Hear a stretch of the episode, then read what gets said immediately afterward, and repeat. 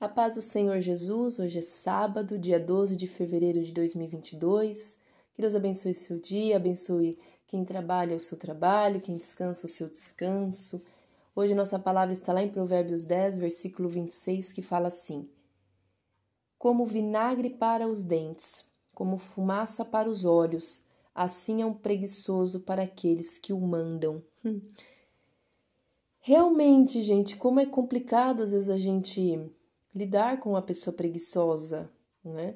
Nós pedimos, ela não faz, vai daqui a pouco, é já já, é outro dia, é outro mês, não vou fazer, né? Principalmente quem é talvez chefe de preguiçoso, imagina num trabalho, você precisa daquilo bem feito, você está pagando uma pessoa e a pessoa tem a atitude da preguiça ou ela faz mal feito, ela não faz algo, e muitas vezes algo que um preguiçoso não faz, que uma pessoa não faz, pode acarretar problemas lá na frente. Imagina uma pessoa com preguiça, que no seu trabalho ela deveria.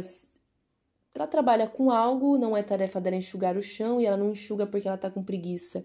Pode vir alguém escorregar, bater a cabeça, se machucar, de repente até denunciar, processar aquela empresa, enfim. Poderia ser evitado. Né? Então a preguiça é muito complicada e nós precisamos tomar muito cuidado. Talvez todos nós tenhamos algum nível, algum grau, alguma área da nossa vida que a preguiça impere. E Deus vai dizer: não, não podemos, é um pecado a preguiça, nós não devemos ter preguiça, ela traz problemas. Ela impede que coisas que poderiam ser evitadas sejam evitadas. E aqui vai dizer claramente nesse versículo que o preguiçoso é como esse vinagre pudente, fumaça para os olhos, ou seja, incomoda, irrita, machuca, é, traz problemas, traz muitos problemas. Então, que nós deixemos de lado a preguiça. Como que eu deixo a preguiça? Fazendo, né? Pedindo ajuda do Espírito Santo, claro, mas fazendo, praticando.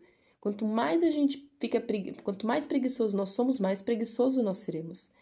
E que também nós possamos orar por essas pessoas que têm preguiça e, e pedir a Deus misericórdia, discernimento e estratégia, para que a gente também, outras situações, não sejam prejudicadas por conta da preguiça. Amém? Mas que a gente abandone este pecado de uma vez por todas, em nome de Jesus.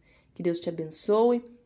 Semana que vem, nós temos na quinta-feira da semana que vem um novo momento do canal que se chama Testemunho com Casais.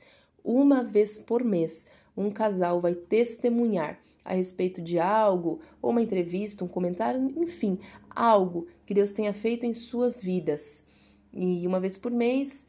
E na semana que vem, na quinta-feira, nós vamos ter o primeiro momento, que é o casal Cláudia e Andréia.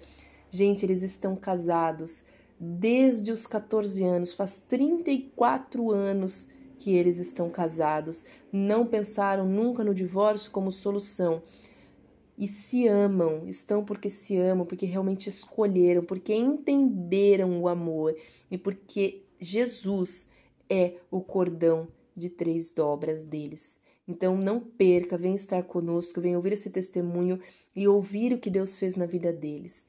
Então que Deus abençoe muito seu dia, abençoe seu sábado e até amanhã, se Deus quiser.